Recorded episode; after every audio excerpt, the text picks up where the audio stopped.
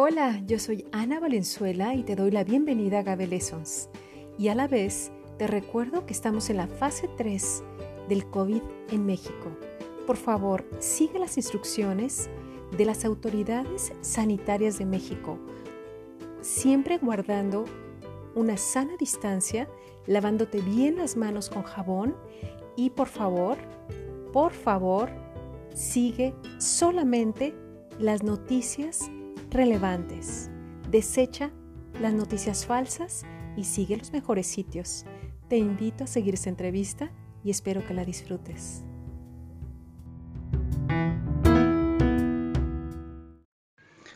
Buenas. Buenas tardes. ¿Ah? ¿Tiene pulque? ¿Quiere? ¿Qué tal amigos de Gabelesos? Los saludo eh, desde Bruselas, soy Ana Valenzuela, les deseo pues una buena cuarentena en todo lo que falta de este confinamiento en los Estados Unidos y en México. Les mando muchos saludos a todos nuestros paisanos que nos escuchan, que nos eh, siguen en Facebook, en Twitter y bueno, pues yo les invito igualmente a leer los blogs de agabelessons.com donde pues estamos tratando temas relacionados con la COVID, con esta enfermedad eh, de coronavirus y pues nuestro futuro con la agavecultura, sea del pulque, del aguamiel, del mezcal, bueno, de todo lo que sale de estos agaves y de esta diversidad que tenemos en México. Y justamente por este, pues, momento y esta reflexión es que yo invité a uno de, pues, los amigos más brillantes que tengo de eh, agroecología, de producción de agaves, de sistemas agrícolas de producción con agave, que es Juan Olmedo. ¿Cómo estás, Juan? ¿Estás por ahí? Sí, aquí estoy, muchas gracias y favor que me haces. ¿Cómo te va? Pues ya introduje un poquito al tema a los que nos escuchan y pues yo sé que tú estás también en esta reflexión y aquí ya hablando entre agrónomos y en lo que vemos eh, que sigue en el futuro, aunque todavía está todo muy movido con respecto a la pandemia y a las nuevas eh, realidades que vamos a tener para evitar una segunda y una tercera ola, pues no sé, eh, Juan, ¿qué nos puedes tú comentar? Primero, pues danos un resumen de quién eres por aquellos que no te conocen todavía en el podcast, que les invito de todos modos a conocerlo.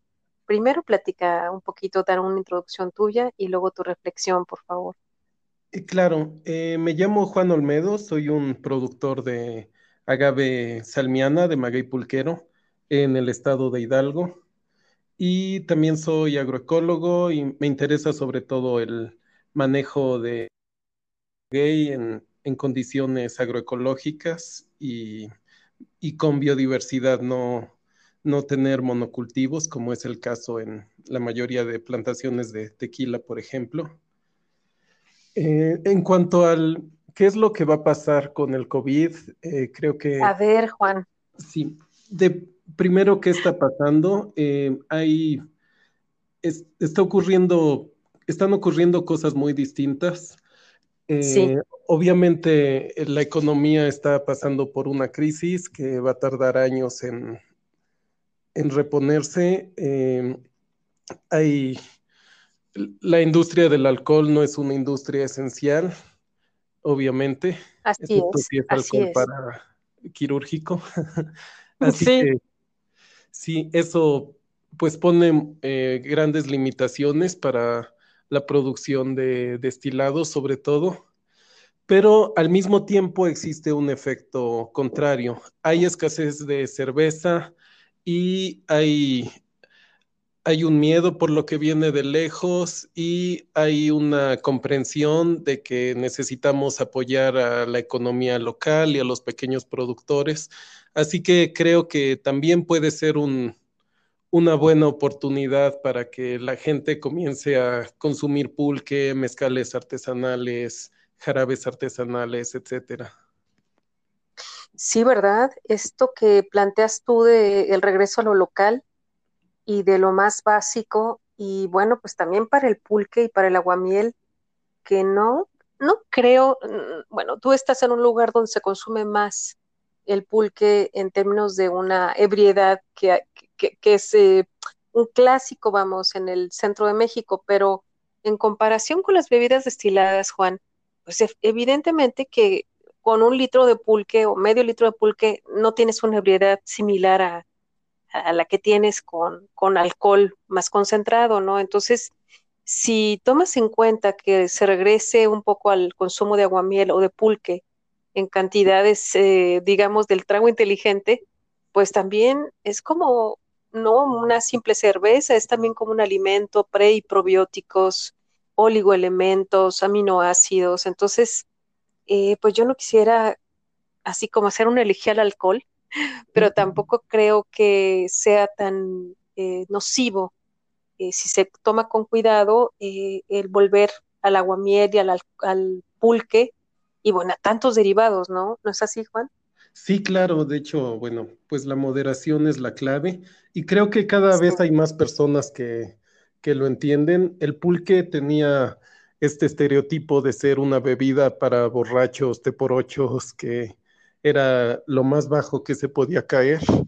Y esto comenzó a promocionarse desde mediados del siglo XX y a, finales del siglo XX ya, ya casi no existían pulquerías, eh, las que existían cumplían con las características del estereotipo, pero en las últimas dos décadas y cada vez más, eh, sobre todo la gente joven, urbana, está tomando pulque y comienza a aceptarlo más como un alimento.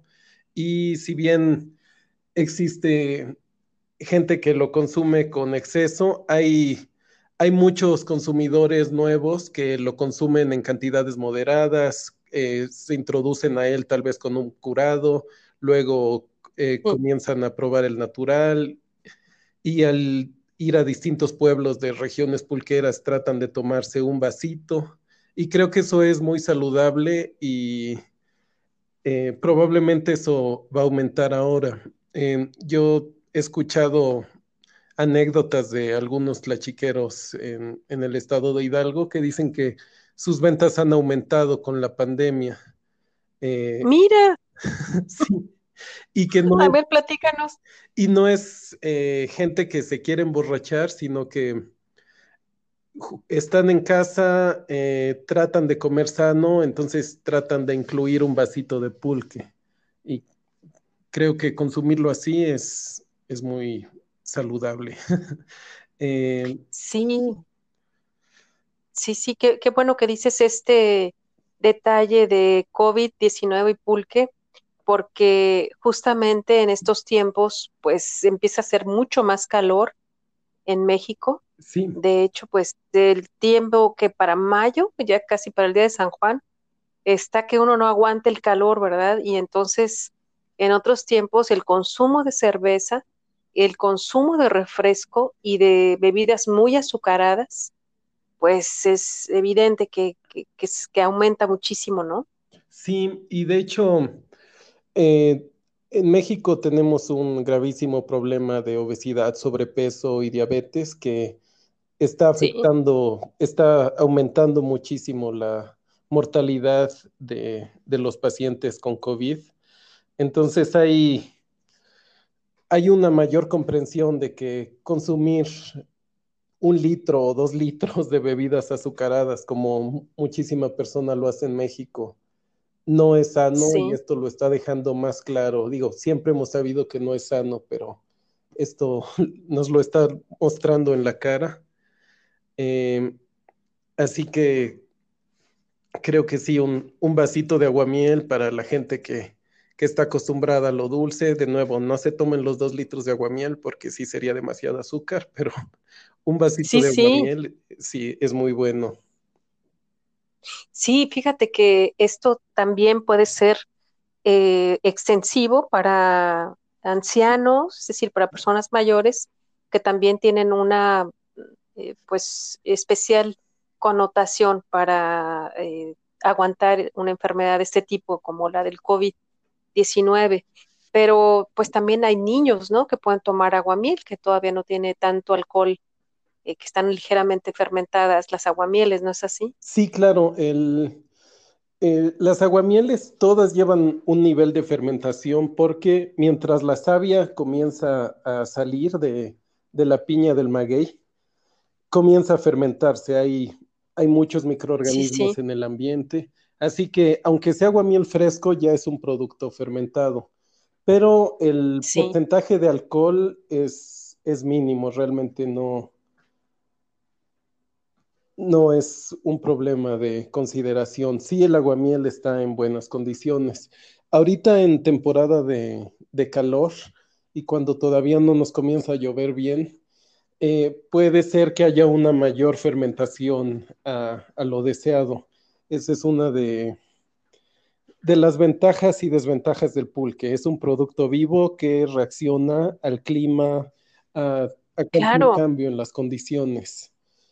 Eh, sin embargo, con cuidado se puede, se puede obtener buen aguamiel aún en temporada de calor. Hay una técnica que en la Sierra de Hidalgo se llama terciar, que significa eh, recolectar el aguamiel tres veces al día en vez de las dos veces tradicionales. No se raspa tres veces al día, se raspa solo en la mañana y en la tarde, como se hace normalmente. Pero a mediodía, que es cuando hace más calor, se recolecta el aguamiel. Y así el aguamiel no va a estar muy fermentado. El aguamiel nada más va a tener desde la mañana, que está fresco, hasta mediodía, que es, comienza el calor fuerte para fermentarse. Y el aguamiel nuevo va a empezar a manar conforme las temperaturas descienden.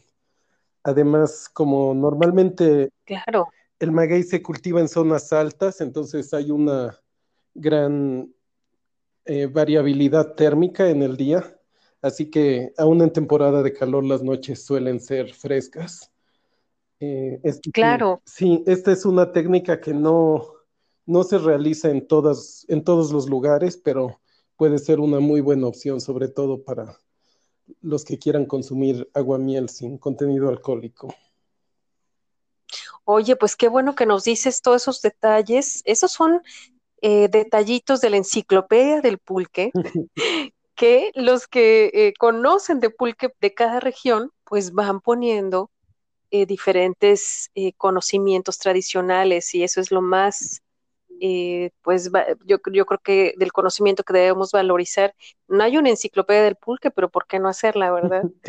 Oye, Juan, te quiero preguntar algo sobre eh, lo que viene de plantaciones. Ah, ya hablamos pues de una de las ventajas, aunque sabemos que la economía va a estar golpeada, pero pues hay algunas ventajas que nos lleven a la economía local y a la condición de eh, comprar los propios productos regionales. Pero eh, ¿Cómo va la plantación? Eh, tú que estás en una región eh, pulquera, ¿en qué tiempo están plantando? ¿Ahora lo están haciendo o, apenas están comenzando?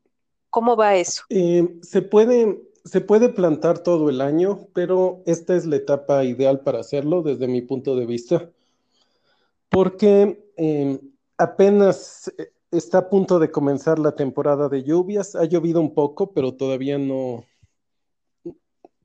no se instala como tal. Así que un maguey plantado en este momento va a tener todo el verano con lluvias y temperaturas altas para enraizar bien y lograr sobrevivir después a los meses de sequía.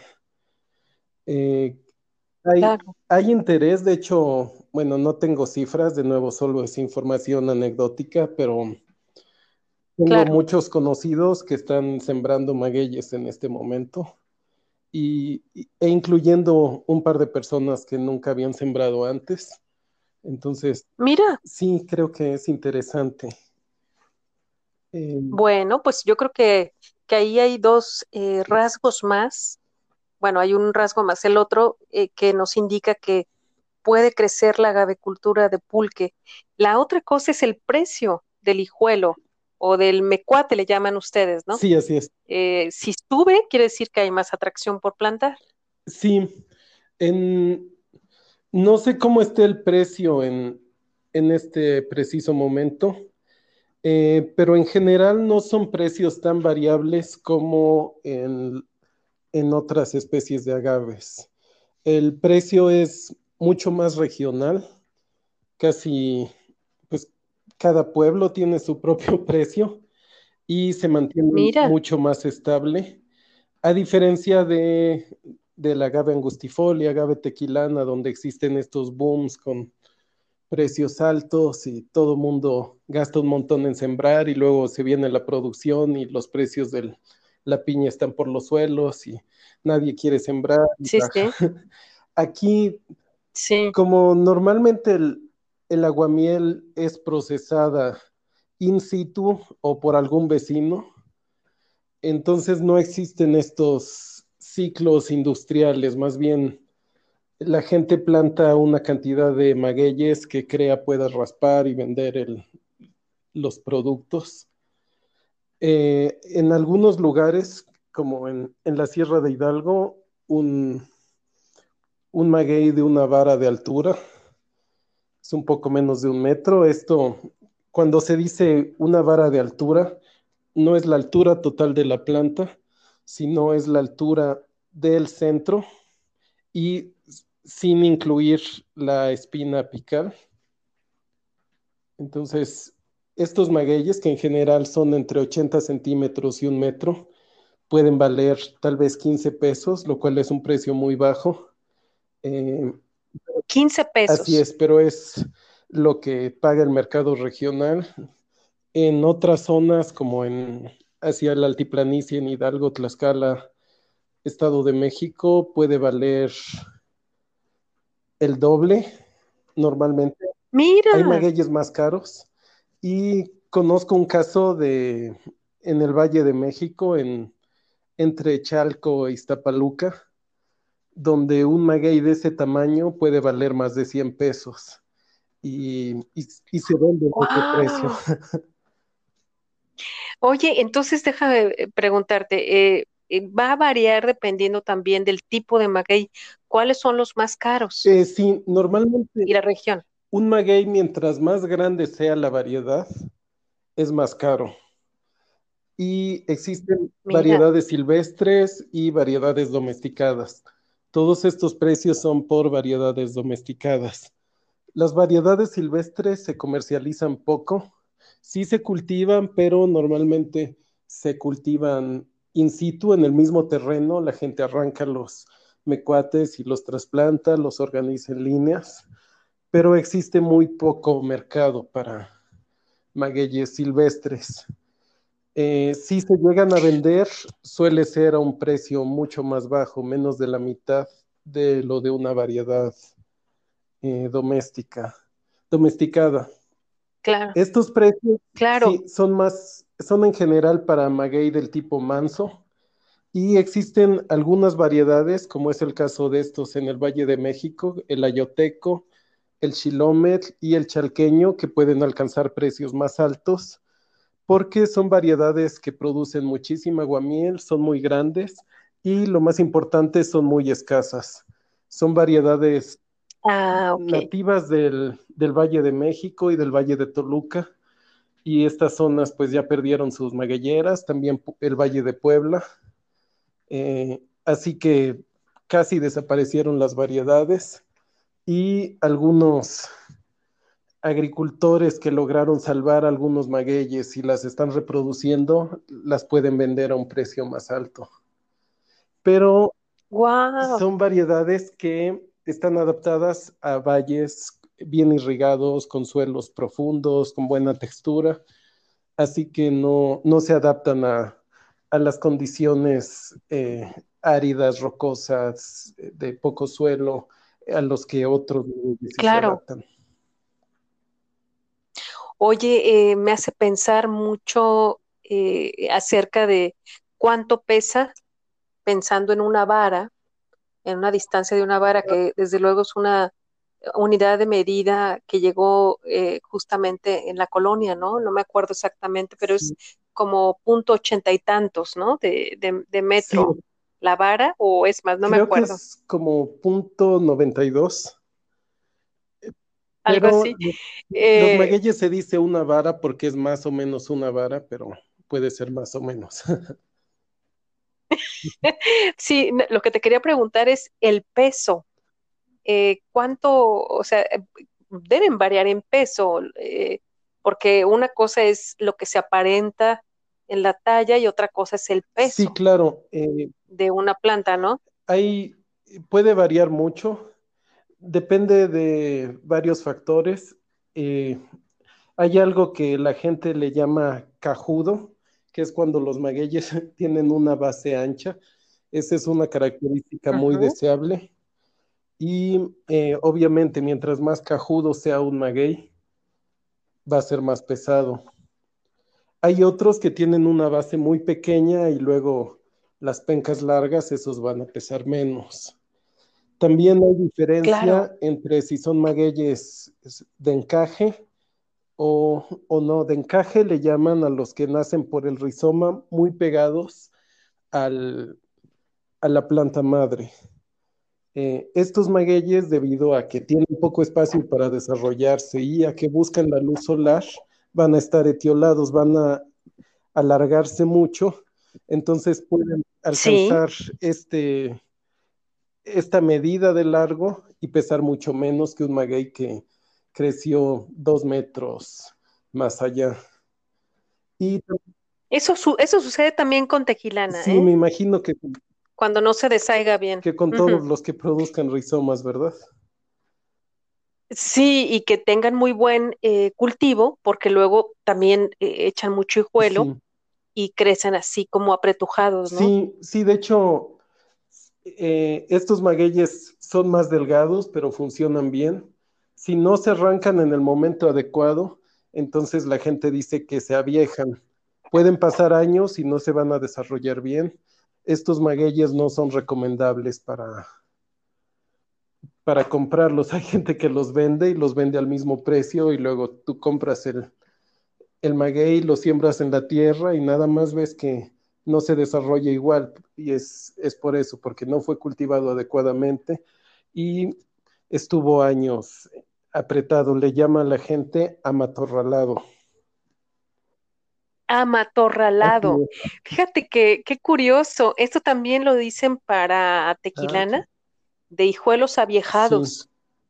¿Sabes? E, esta, esta, esta curiosidad por eh, cómo el conocimiento de los monocultivos aunque no fueran completamente a veces monocultivos, sino que eran también zonas de potreros o tenían algún intercultivo en los primeros años, pero desde luego que hay un conocimiento similar, no quiero decir igual, porque son eh, distintos destinos y distintos eh, procesos, pero sí la gente va entendiendo en el caso de los hijuelos de la reproducción de rizomas, eh, sentidos parecidos, ¿no?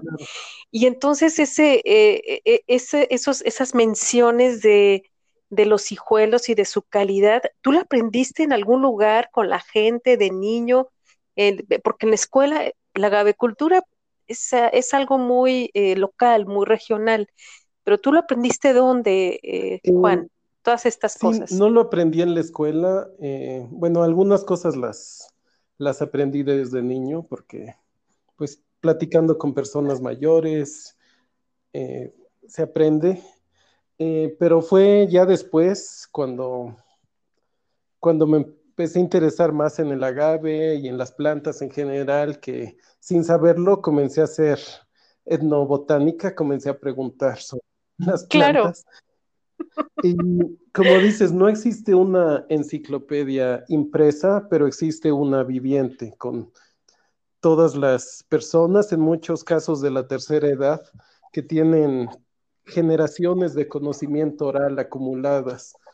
Y si no hacemos este trabajo de ir con los mayores en, el lugar donde estemos y tratar de aprender de ellos, ese conocimiento puede desaparecer antes de que antes de que se logre escribir la enciclopedia del agave. Claro que sí. Fíjate que esa intención tengo eh, con estos podcasts también, eh, Juan. El único problema a veces con platicar con gente grande es cómo se maneja con los eh, utensilios o los aparatos para grabar, ¿no? Como hacemos todo el plan para hacer estos podcasts en 9000 kilómetros de distancia.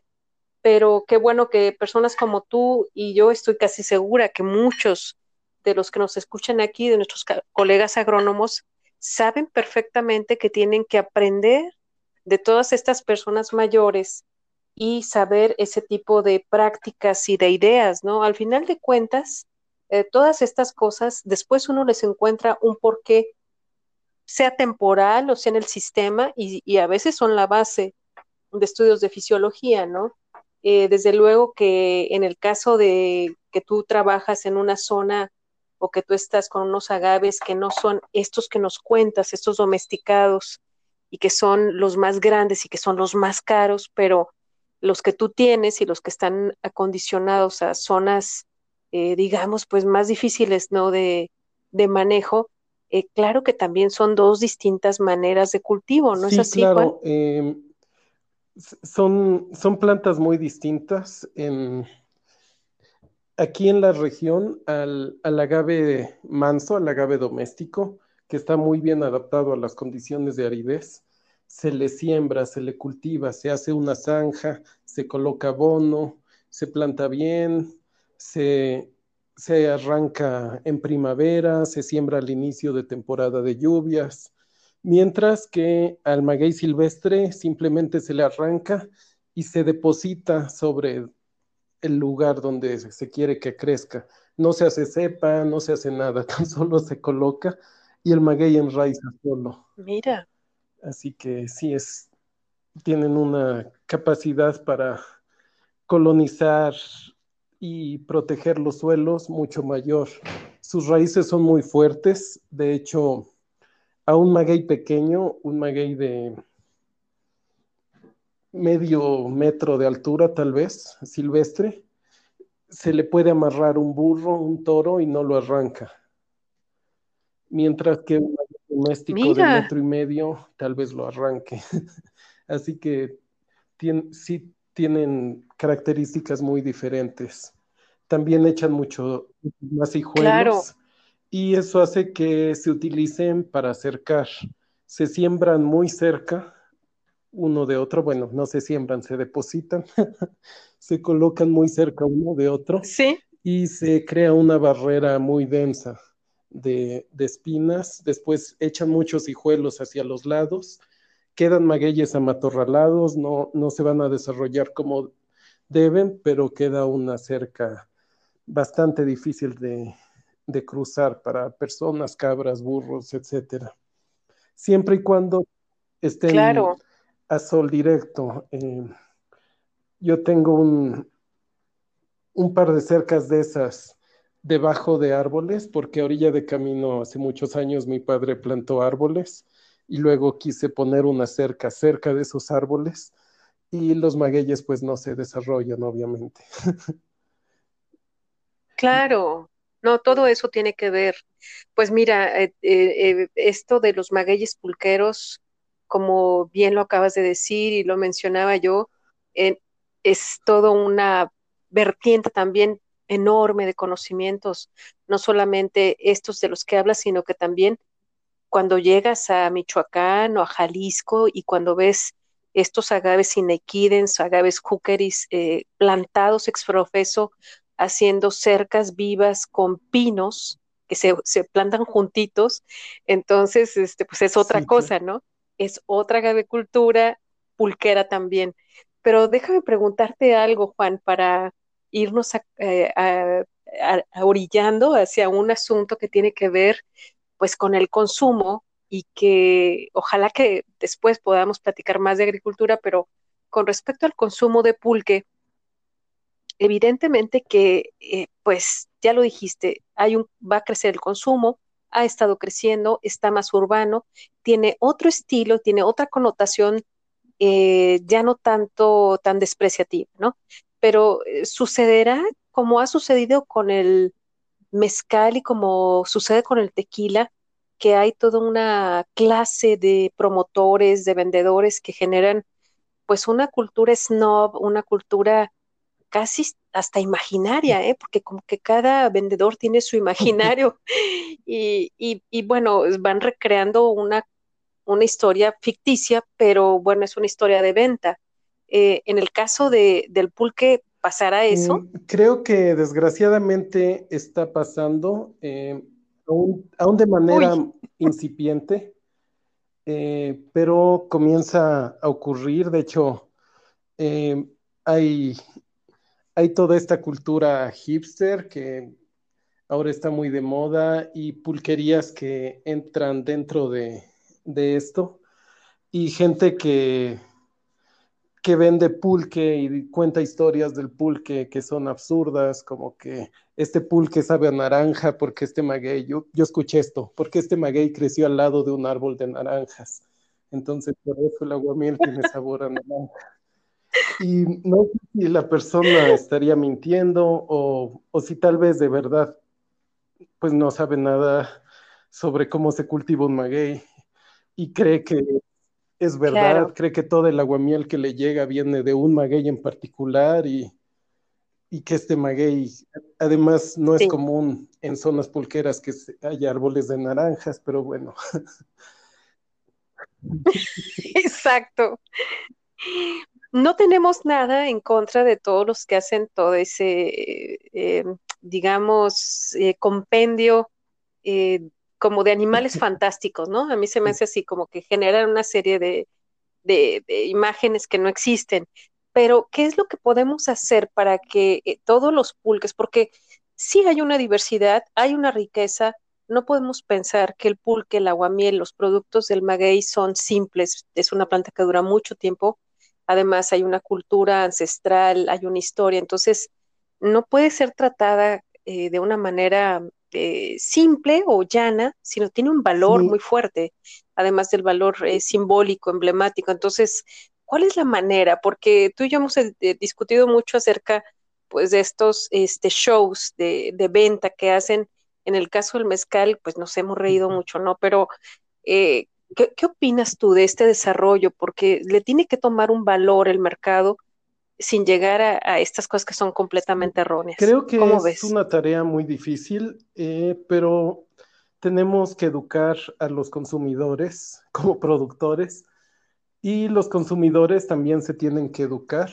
Y no me refiero solo a los productos derivados del agave, sino a cualquier alimento, cualquier bebida, tenemos que entender que vienen del campo y tenemos que tener una noción básica de cómo, cómo llegó a nosotros. Digamos, una persona en la ciudad no tiene que saber cómo sembrar una semilla de papaya, pero sí tiene que tener una idea de, de, dónde viene la papaya, que la papaya tuvo que cultivarse, es una planta eh, de cierta altura, que requiere de diversos insumos y mano de obra para poder consumirla.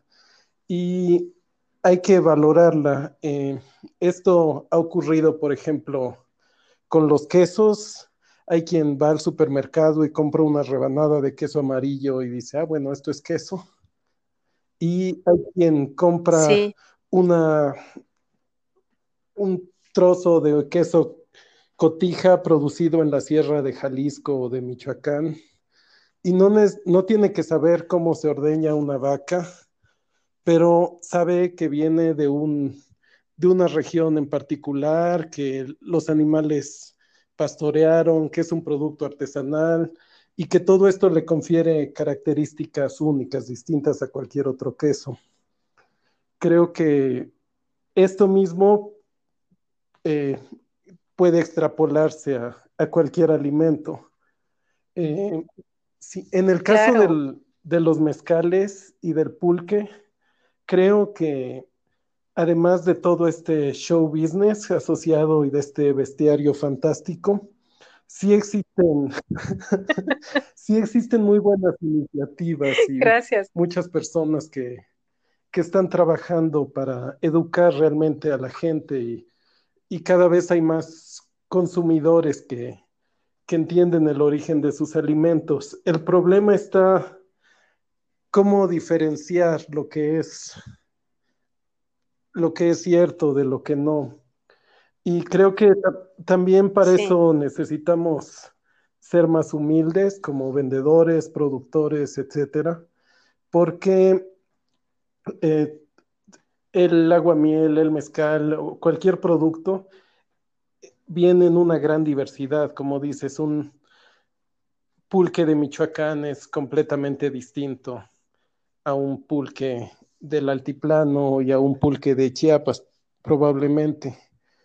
Entonces, debemos de dejar de pensar que solo mi visión del mundo es la correcta y mi pulque es el mejor y todos los demás son tlachiques de mala calidad. y debemos de apreciar esta diversidad que en eso tenemos mucho que aprender del, del vino. En el vino eh, no se dice, ah, este es un, un vino de la Borgoña, por lo tanto es mucho mejor que este vino de La Rioja, simplemente son distintos. O del Valle de Así es. Sí, eh, creo que lo mismo ocurre con, con el pulque y con, con el mezcal. Eh, así que, bueno, es una labor difícil, pero todo lo que comemos o bebemos viene del campo y debemos comprender el trabajo que hay detrás de ello. Sí, qué bueno que lo dices en esta cadena de, hechos y de complementariedad, que no es una eh, competencia de quién es el mejor, sino esta complementariedad de diferentes productos. Y bueno, pues eh, yo quisiera eh, seguir platicando de agaves contigo, pero bueno, pues este, es, este ya es un podcast, yo creo que de muy buena reflexión durante esta pandemia, no solamente por estimular a que la gente eh, seleccione mejor las bebidas, sino también porque aprecie mejor lo que se produce localmente y la cultura, ¿no, Juan? Y esto de apreciar y conocer no necesariamente es pagar miles de pesos por un curso de sommelier y estar visitando todas las regiones productivas. Se puede simple y sencillamente, si compras un pulque en la calle, preguntarle a la persona que lo está vendiendo, bueno, ¿y este pulque de dónde viene? ¿Usted lo produce? ¿Se lo venden?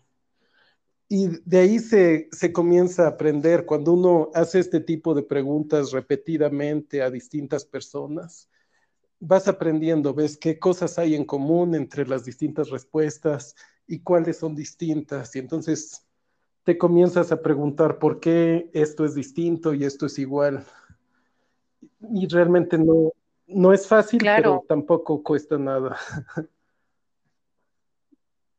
Sí, mira, finalmente lo que vamos a ver en la nueva manera de vivir es que, pues, primero, las condiciones de transporte, de viajar al extranjero y de todas estas cosas van a estar limitadas. La gente va a tener que aprender a vivir con lo local, a trasladarse y a conocer más dónde vive, yo creo. ¿eh? Y eh, probablemente es una gran oportunidad para que se revaloricen estas relaciones de, pues no solamente de economía, sino también de gusto local. Entonces, yo creo que este podcast puede llegar a, todos los que están ahorita en confinamiento. Eh, ojalá que nos escuchen en México y que se puedan acercar pues al proceso agrícola y este entendimiento y que pues como bien lo dijiste desde el inicio que te presentaste, Juan, que eres eh, más un agrónomo de agroecología que de monocultivo, entonces yo creo que sí, pues aquí vamos a ver cambios, todavía es muy temprano, ¿no? Eh, no podemos saber qué nos depara el futuro, pero podemos trabajar por hacerlo más cercano a lo que nos gustaría que fuera. dadas las condiciones, sí. Al menos, ¿no? Dadas nuestras limitadas capacidades, pero eh, mucho, obviamente existe mucho sufrimiento en el mundo en este momento, hay personas enfermas, personas muriendo, personas angustiadas, pero tampoco podemos desear volver a, a la normalidad de antes, que en la que obviamente también estaba llena de angustia y sufrimiento, así que podemos imaginar qué nos gustaría un poco más eh, y tratar de trabajar hacia ello, decir, bueno, voy a conocer un poco más sobre lo que como, voy tal vez a cultivar mis alimentos, voy a tratar de apoyar un sistema económico que, que me agrade, voy a intentar hacer trueque. Eh, posibilidades hay muchas, eh, tenemos que ser un poco creativos y tal vez no funcionen, pero será bueno intentarlo. Claro, claro, es eso lo más importante, no, eh, no desistir y, tener creatividad. Yo sé que tú vas a tener nuevos proyectos que seguramente nos vas a platicar por aquí. No quiero soltar la sopa, pero yo sé que tú estás ya este, muy, muy adentrado en un proyecto nuevo que espero que el tercer podcast eh, seas bienvenido aquí con ese nuevo proyecto y pues te deseo un, buen confinamiento en lo que todavía falta por allá. No sé si ustedes son del municipio verde. sí, eh, no, Juan. no es el caso, pero sí, hay, contagios. Eh, bueno, pues cuídate mucho. Esto no es una simple gripa como lo que estamos eh, viendo con el conocimiento del virus. Y bueno, pues ojalá que la gente deje los refrescos, las cervezas y tome más pulque. ¿Quieres dar un mensaje eh, de despedida? Eh, quiero utilizar al maguey como, como un ejemplo de lo que debemos hacer. Eh, el maguey puede aguantar grandes sufrimientos, grande, un gran estrés, estar en el sol sin una gota de agua durante meses.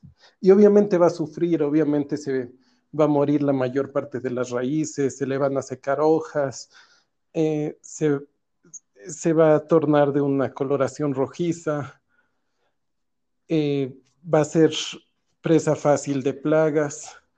Sin embargo, el maguey resiste y cuando por fin le cae la anhelada lluvia, logra recuperar las pencas, logra echar raíces nuevas, logra crecer y logra tener hijos. Entonces, creo que el, maguey eh, es tan sufrido como, como las personas que lo cultivan y como el pueblo mexicano que se ha caracterizado por una gran capacidad de sufrir y sin embargo sobrevivir. Sí, fíjate que en eso estoy un ah, poquito escribiendo, pero gracias por este mensaje y, sí, igual, igual los nopales, ¿eh? que a veces sufren una sequía terrible y, después este, reverdecen y nacen y no dejan, y, o puedes guardar un pequeño agave de estos este, bulbilos por un año y vuelven a enraizar. Entonces, estamos inspirados en los magueyes, en los agaves en general. Muchas gracias por este último mensaje, Juan, y pues eh, nos veremos pronto. Muchas gracias a ti, Ana, y cuídate mucho. Te mando un abrazo.